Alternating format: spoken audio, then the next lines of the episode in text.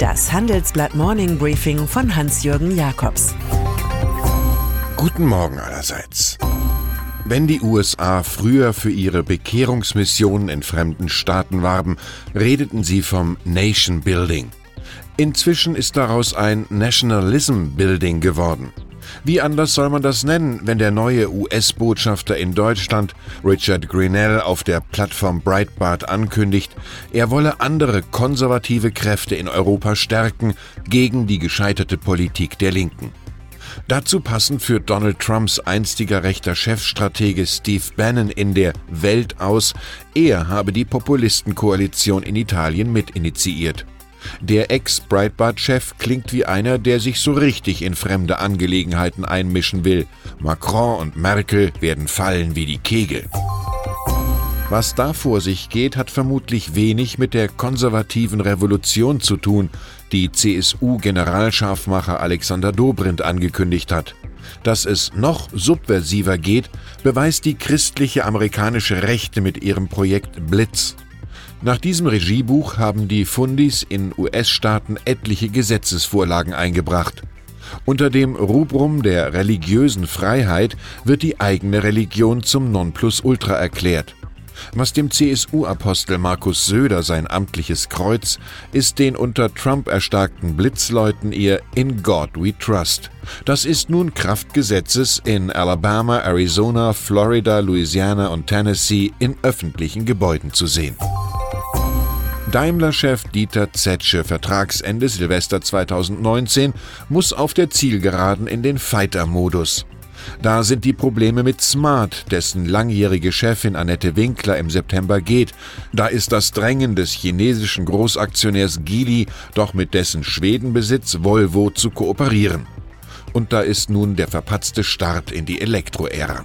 Statt wie geplant Anfang 2019 kommt der Elektrogeländewagen EQC erst im Juni 2019, fanden meine Kollegen heraus.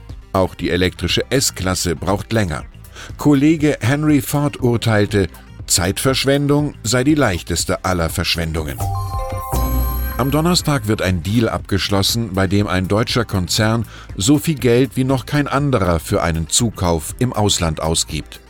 Doch der Kauf von Monsanto sei jeden Cent der 63 Milliarden Dollar wert, legt Bayer CEO Werner Baumann im Handelsblatt Gespräch nahe. Dazu passt nicht ganz, dass der Name Monsanto flugs eliminiert wird, als sei er von Lepra befallen, so schlecht ist der Ruf. Anders als in der Vergangenheit Monsanto will sich Bayer stets Transparenz befleißigen. Das Bayer-Kreuz soll Garant für Qualität und Vertrauen sein, sagt Baumann. So basteln die Deutschen an einem Kunststück, sowohl Agrochemie-Weltmeister als auch beliebt zu sein.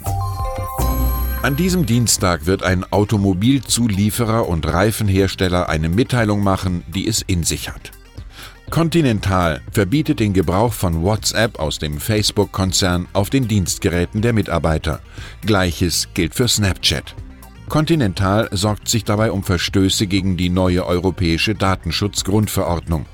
Danach müssen die Nutzer jene Weitergabe von Daten erlauben, die bei den beiden US-Diensten aber automatisch erfolgt.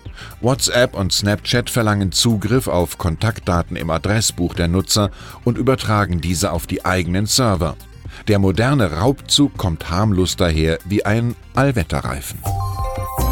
Unter Freunden darf sich Wladimir Putin in Österreich fühlen. Heute kommt der russische Staatspräsident zum Arbeitsbesuch und sein wendiger Gastgeber, Jungkanzler Sebastian Kurz, profiliert sich dabei als Brückenbauer über die Schützengräben der Vergangenheit. Kurz trägt die Sanktionen des Westens gegen Russland zwar pro forma mit, will aber eine schrittweise Wiederannäherung. Zu feiern gibt es auch etwas. Der Energievertrag zwischen Gazprom und der österreichischen OMV wird 50.